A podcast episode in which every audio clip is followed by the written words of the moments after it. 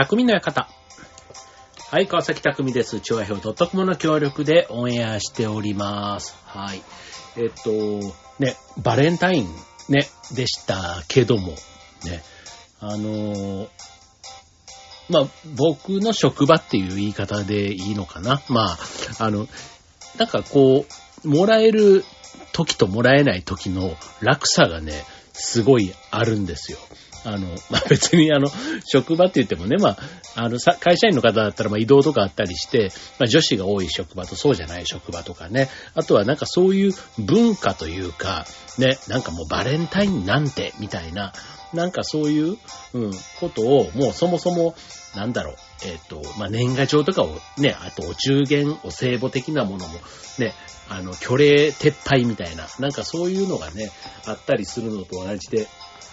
なんかね、バレンタインっていうものも、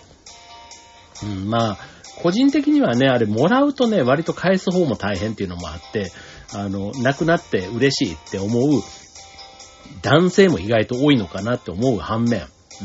まあこれはね、なんか飲み会とかと一緒でね、まあちょっとしたコミュニケーション、会話のきっかけぐらいなところだから、まあちょっとね、渡す女子の方も面倒とかね、あと、返す男性もとかっていうことではなくって、まあ最近はね、だからあの、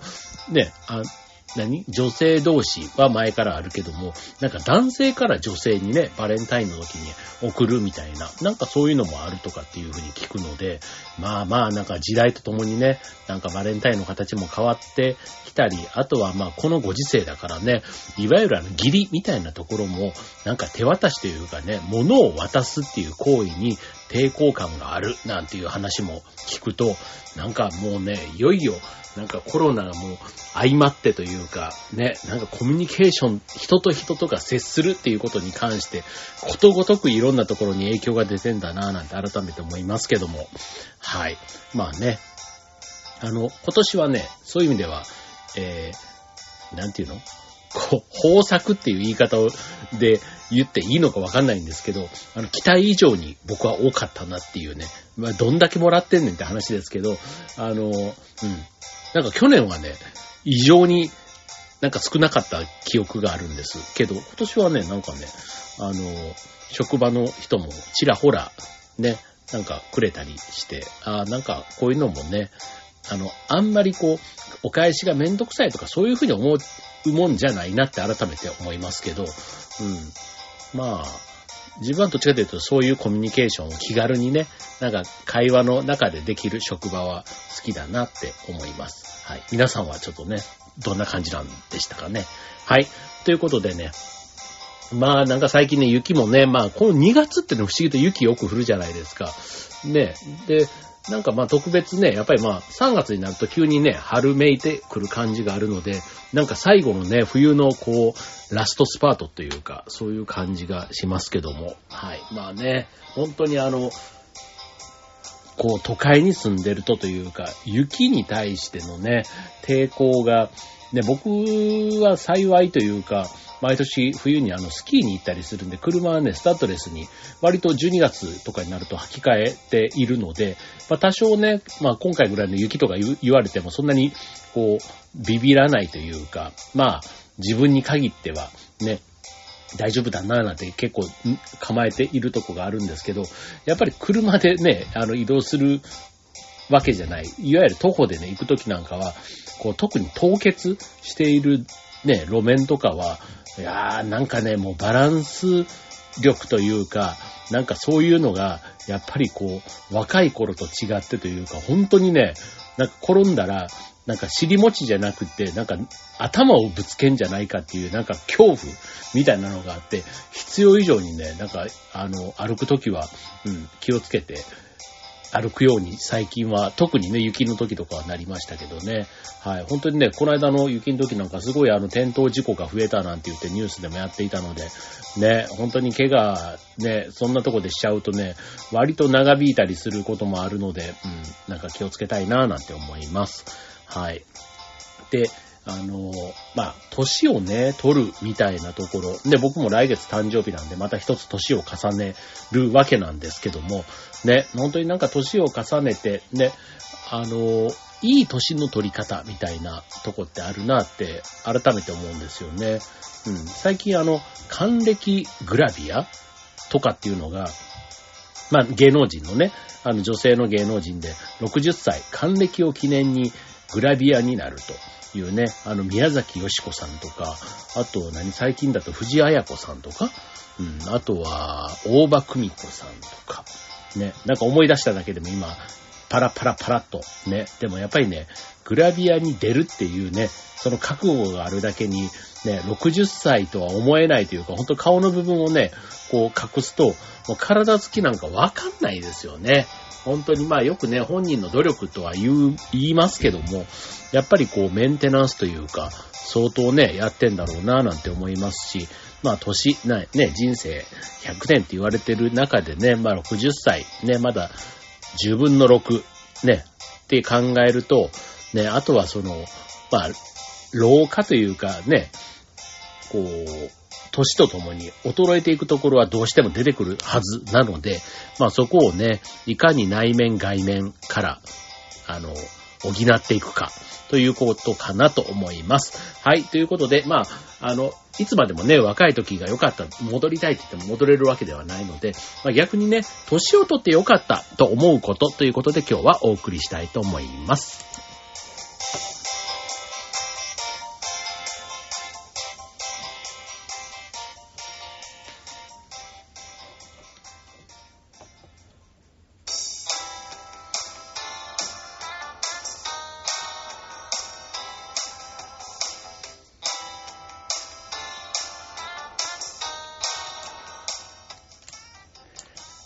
はい。ということで、えっ、ー、と、今日のテーマは、年を取ってよかったと思うことということでね、まあ、あの、さっき言ったようにね、若い頃は良かったとね、ついつい言ってしまいがちですけども、まあ意外とね、年を取ること自体、自分なんかもね、うーん、なんかあの、それはね、え今だったら、こう、老眼みたいなね、まあこれね、本当にどれぐらいのリスナーの方が聞いてくれてるかわかんないんですけど、45ぐらい過ぎるとね、なんかこう、まあ、いろんなね、それこそ20代から30代になった時とか、変な話、10代から20代になった時にも、体調の変化とか疲れやすくなったとか、そういうのはね、やっぱりその年々にあるんですけど、そんなことね、40代とかになってくると、さらにね、なんか違う変化がいろいろ体って出てくるもんなんですよ。でね、僕ね、やっぱりね、45、47、8かなぐらいの時にね、こう、視力が、っていうか、老眼っていうものが、あ、こういうことねってよくね、あの、メガネとか新聞とかね、こう、あの、新聞読むときにメガネを外して、要は近くが見えないみたいなね、あ、そういう風になるんだなんてね、全然なんか、なんか不思議な世界だなと思ってましたけど、いざ、自分にというかね、不意にやってきます。突然。そう。で、近くのちっちゃい文字がね、見づらくなるんですよ。で、えって思うんですけど、うん、まあでもね、まあそれもなんか時間とともに慣れてくるって言ったら変ですけど、うん。だからそういうもんだって思えば、あの、まあ老眼鏡とかね、まあそういうメガネでね、あの、対応できたりもしますので、はい。まあそういうね、衰えとかもあったりするけども、まあ、うん、じゃあ30代、20代に戻りたいかって言われたらね、やっぱりね、戻りたくないなっていうのが正直なとこですね。うん、なんかね、まあ、意外とね、20代、30代、まあ、楽しいこともいっぱいありますけど、意外と大変じゃないですか、なんか。あの、落ち着かないっていうのかな。なんか心配事も多いし、まあ、若さゆえのね、なんかそういう不安定さというか、ね、こう、しゃかりきになってとか、がむしゃらにとかね、なんかそういうのに、こう、あのこう、日々、な、思い悩むっていうのかな。まあそういう世代だからだと思うんですけど、うん。でもね、なんか年を取ってよかったって思う。まあ、うん。むしろそういう年の取り方ってしたいなって思うんですけど、はい。で、よかったと思うというので、まあいろいろね、人それぞれ、ね、何をもっていいと思うかというのは違いがあって、じゃあね、ちょっと参考にこういう、あ、なるほどね。こういう年の取り方いいなって思うのを今日ご紹介できたらと思います。はい、えー、一つ目。えー、家族というかけがえのない尊い存在ができた。うん。まあこれはね、あの、結婚して子供ができて、まあ家族っていうのができて、ね、家族というものになって、ね、あとは、ね、家族の中でもね、親になるとかね、そこで責任感がとか、あとはその子供に対しての使命感とか、あと家族をね、守るとか、家族と過ごす時間のかけがえのなさみたいなね、まあそういったところが、やっぱり年をとって、なんか家族っていうものを改めて、確かにね、ね、小学校、中学校、自分なんか若い時にあんまり家族を、まあ、大事にしてなかったって嘘になるんですけど、うん、なんか家族より友達みたいな、なんかそういう時期ってないですか？うん。だからね、なんか、うん、なんか家族をっていうのはね、なんか大人になった時の方が、なんか大事にしなくっちゃ、それこそ逆にね、えー、子供がで、自分の子供ができて、ね、その親に自分が親になって改めて自分の親に対して感謝の気持ちが、みたいなんてよくあると思うんですけど、なんかそういうことかなって思いますね。まあ年をとって、あ、なんかそういうことに気づけてよかったな、みたいな、そういうことは思ったことがあります。はい。次、えー、見栄を張らなくなり、自然体で生きるようになった。うん。これもね、あの、若い時ね、まあ自分が、あの、すごい人間というか、まあちょっとね、あの、大きく見せたくなる。ね、無理して背伸びもしてしまいたくなる。みたいな。うん。で、これがね、年を取るとね、意外となんか自分に素直というか自然体を、こう、うん。昔だったらそれこそブランド物を持ってとかってしてたけども、ね、それをたくさん持ってるとか、量を持つみたいな、なんか欲、欲がきっとあるんだろうな、若いからね。だからそういうのがね、なんか年を取るとね、あの、見栄を張ること、なんか別にあの、チャレンジしないとかそういうね、あのことではなくて、まあ小綺麗にね、あの、当然するわけですけども、なんか見えとか生きやすくなったみたいなね、なんかそういうところがあるということかなと思います。うん、これ僕もね、40、やっぱり40過ぎぐらいかな。なんかそのぐらいで、なんか自分のスタイルみたいなのが固まってくる年なんでしょうね。うん、だから、あの、まあいいじゃないか、みたいな。人に迷惑かけてなければ、みたいなね。なんかそういう割り切りっていうのが一つ自然体。ね、あの、アナと雪の女王のね、あの、レッド・イット・ゴー、ね、ありのままでっていうね。なんかあの辺からね、特にあの、女性の自立みたいな、ね、なんかそういったところなんかも、ね、よくあの、取り上げられるようになっていますけども、やっぱり自然体っていうのはね、大事なんだろうなって思いますね。あと結婚するときとかでもね、割とその自然体でいられるかどうかなんていうのが決め手になっている人多いんじゃないかなと思います。はい、えー、続いて、えー、些細なことで動じなくなって、まあいいかと受け止められるようになった。うん、これもね、なんかさっきのにちょっと似てるかな。うん、なんかこう、自分のプライドとかね、要はあの、丸くなるってね、よく言うじゃないですか。ね。なんかそのあたりが、自分のこう経験値というか、ね、引き出しの数が増えてきて、意外となんか、あの、その動じるってことは要は不安になるっていうことだと思うんで、その不安にならなくなった。だからまあこれぐらいのことだったら最後こういう落としどころになるんだろうみたいな、ね、ミスをした時にも、まあそれをね、いちいちこう言うんではなくて、なんかまあ最終的にはこうなるだろう。まあ許容範囲の中に収まってればまあいっか、みたいなね。なんかそういう同僚みたいなところもやっぱり年を取ると、ね、あの、身についてくるというかね、あの、なんか感覚的なとこもあり、あると思うんですけど、うん。まあそういう意味で、あの、若い時はもっとね、カリカリしてたけど、なんか、年を取ってね、後輩とかね、部下とかね、なんかそういった立場が下に、周りにね、こうできてきたりすると、まあ自分が先頭を切っていかなくても、みたいな、そういう風になってくるっていうのが、まあ年を取るっていうところで感じやすくなるのかもしれませんね。はい。えー、続いて、良い意味で鈍感になり、スルーできるようになった。まあこれもさっきの、ね、あの、人のことが気になるみたいな、うん、あの、ことが、やっぱりちょっと減ってくるというか、なんかスルーできる。いい意味でスルーできる。というところかと思います。あの、人と、と自分を比べるとかね、嫉妬心みたいなのが減ってくるっていうのも、あの、やっぱりこう、年齢をね、重ねていくと、あるのかなって、まあね、こう自慢してくる人がいても、なんか前まではもうちょっとね、こうなんか、やっぱりそれに対して負けたくないとか、ね、勝ち負けじゃないけど、自分ももっとね、って思ってたところが、まあ人は人、自分は自分みたいな、なんかそういう感情っていうのかな。うん、まあそうなることで結局気持ちが楽になるということかなと思います。はい。えー、続いて、えー、ちょっとまたこれ切り口変えて、えー、贅沢なことができる金銭的余裕ができたということで、これはまたあの、若い人はね、あんまりお金がなくて、意外とあの、頑張ってこうね、アルバイトとかしてみたいな人多いか、多かったと、多いと思うんですけども、まあ年齢を重ねて、まあそれなりのね、ちゃんとした定職で真面目にね、やっていて、まああの結婚してね、子育て世代だと意外とお金がないみたいなのもあるんですけども、あの、まあ割と年齢を重ねると、そのね、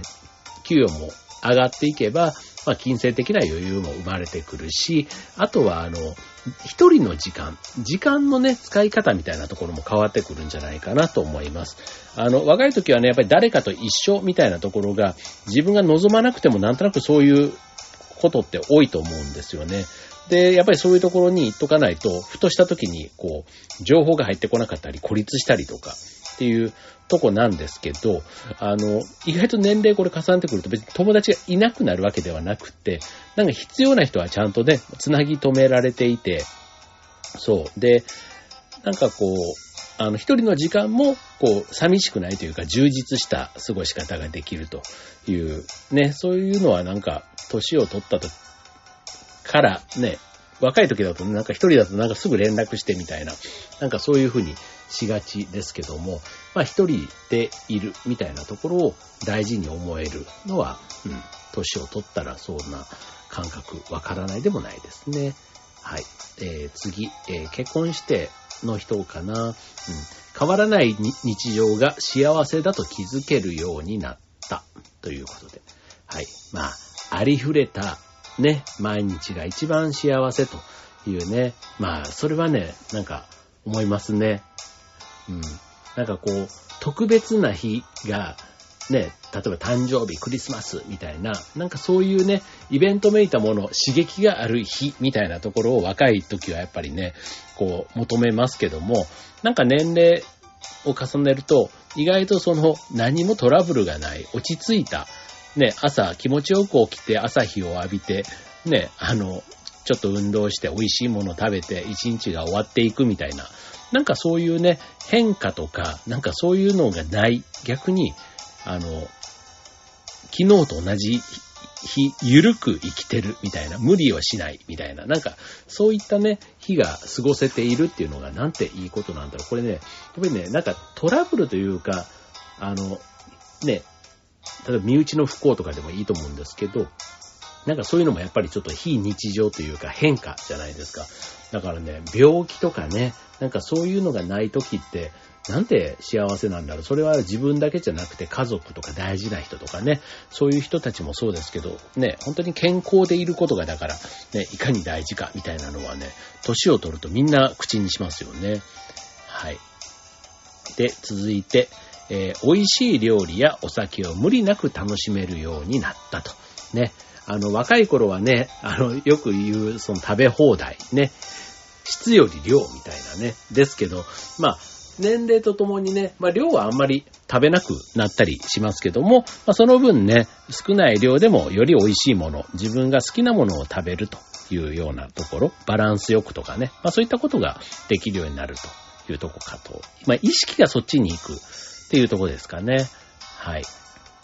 で、続いて、えー、人付き合いみたいな話です。気の合わない人とは付き合わないという選択肢ができるようになったと。ね、若い時だとね、仲間外れにされないみたいなところで割とね、周りに気を使ったりしますけども、まあこれがね、あの無理して付き合うみたいなところも多少ね、グループとかね、そういったところに属してたりするとあると思うんですけども、まああの、年を取るとね、なんか開き直るというか、まあ、さっきのまあいいかにちょっと近いんですけど、気の合わない人と付き合うぐらいなら、まあ一人でもいいや、みたいなね。だから別に飲み会とかも行かなくていいみたいな。なんかそういうね、あの、取捨選択、いい意味での取捨選択をね、やれる覚悟みたいなのができるのは、ね、これもあの、なかなか若い時だとね、そうはでき、いけ、いけないというか、ね、なんかこう、協調性みたいなところがどうしてもね、働きがちだったなって振り返ると自分の場合でも当てはまるとこです。はい。えー、続いて、えー、自分を過信しなくなり、えー、できない自分も受け入れられるようになったと。ね、なんかあの、ダメな自分というか、ね、若い頃はね、自分を過大評価しすぎて、なんか自分が特別な存在、なんとなくね、あの、地に足のついたとこではなくて、なんかちょっとレベルの高いもの、こうありたいみたいなところをね、なんか求めがちだと思うんですけど、まあ、年齢重ねるとね、まあ自分の実力というか、まあこういうもんだっていうのはね、分かって、あと素直にそれも受け止めることができるようになるので、まあ気持ちもね、楽になる人も多いんじゃないかな、なんていうところです。はい。えー、あとは、えー、異性にモテることを意識しなくなった。まあ、これはね、あの、うん、まあ、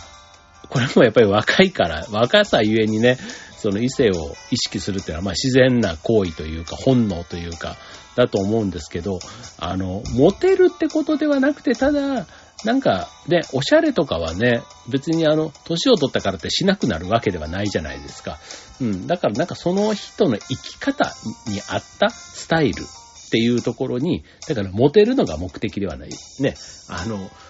異性のためにね、髪の毛を切るとか、服を選ぶとか、みたいなことではなくて、自分のためにそういうことをやるということなんだと思います。はい。まあそれが、えー、結果的に流行とかね、まあそういうことではなくて、まあ自分が好きなものをね、あの、洋服なんかも、あの、着るようになったと。ね、あの、洋服なんか若い時だったらね、まあ流行りのね、ファッション雑誌とか、ね、あの、ヘアサロンとかじゃないけど、そういうのもね、意識しながらっていうところはあったかと思いますけども、ね、まああの、まあ、流行に乗り遅れていくことが良しではないんですけども、まあ割と自分の納得のいくものを身の回りに置くようになるということかなと思います。はい。えー、あとは、田舎での生活も楽しめるようになったと。ねこれはまたね、あの、さっきのゆるっくりというか、自分らしくとかね、そういったところともちょっと近いのかもしれませんけども、まあ、若い頃はやっぱり変化とか刺激の多い都会に憧れる人多いかなと思うんですけど、まあ、年齢重ねるとね、田舎の良さみたいなところ、ね、自分なんかもやっぱり実家みたいなところ、ね、離れて、大阪のを離れてもうね、二十数年になりますけども、今思えば、ね、実家の周りのこと、街のこととか全然知らなかったなって思うんですよね。むしろなんか興味がない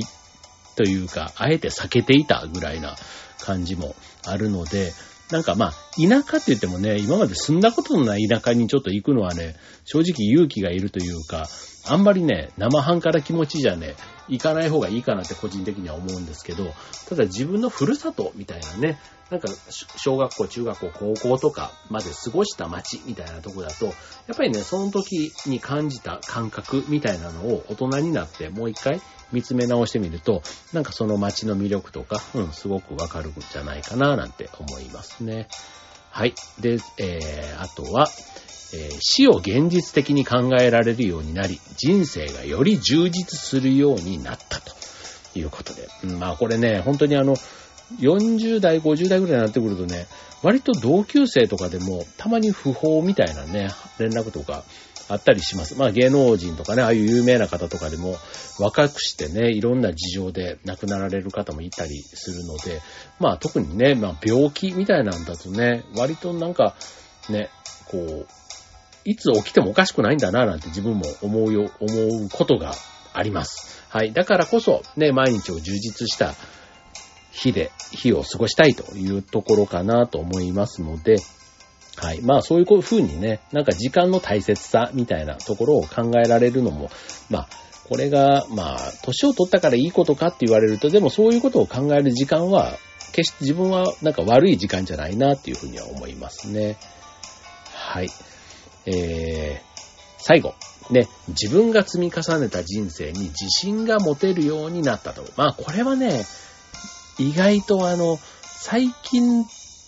特に若い人なんかは、あの、自己肯定感、自分に対して割とこう、ネガティブというか、自信がないみたいな人が多いって言いますよね。で、これがまあ、まあ昔の人自体変ですけど、なんかさっきみたいな開き直りとかマイカみたいなところで行くと、結局なんだかんだ言って、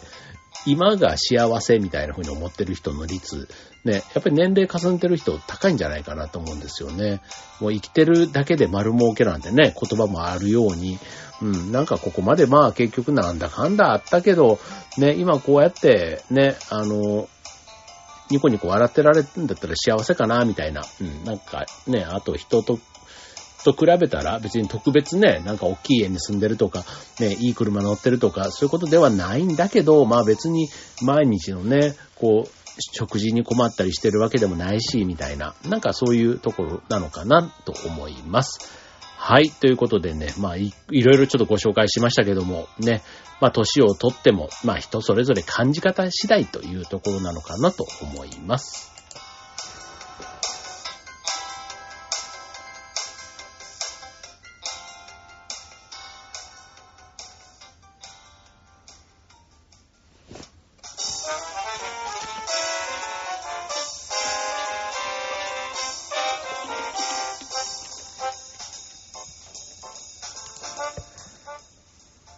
はい、ということで、えー、年の、いい年の取り方。なんかすごいざっくりしたタイトルになっちゃいましたけども。はい、えー、年を取ってよかったと感じることということでご紹介しましたが、まあ、あの、ね、こう、過去を振り返ってね、あの時よかったなって、ね、過去、なんかそういう人生よりは、まあ今が一番幸せだって思えた方が、まあ結局、ね、なんか何倍も幸せというか、ね、ってことかなって思います。ので、過去より今の方が幸せだと思える年の取り方をしていけたらいいですね、という話でした。ね。あとは、あの、そのためには、まあ、自分がね、成長して自分のことも周りのこともね、理解できるようになることもすごく大事だし、あとは、まあ、誰かとね、比べたりする、まあ、比べてね、と、ね、自分がそれで頑張れるとかっていうんだったらいいと思うんですけども、まあ基本的にはね、自分らしく、ね、自分にとってね、幸せな日々を送るという、そういうね、こうなんか選択というか、人間関係も含めて作っていけたらいいんじゃないかな、なんて思いますね。はい。まあね、あの、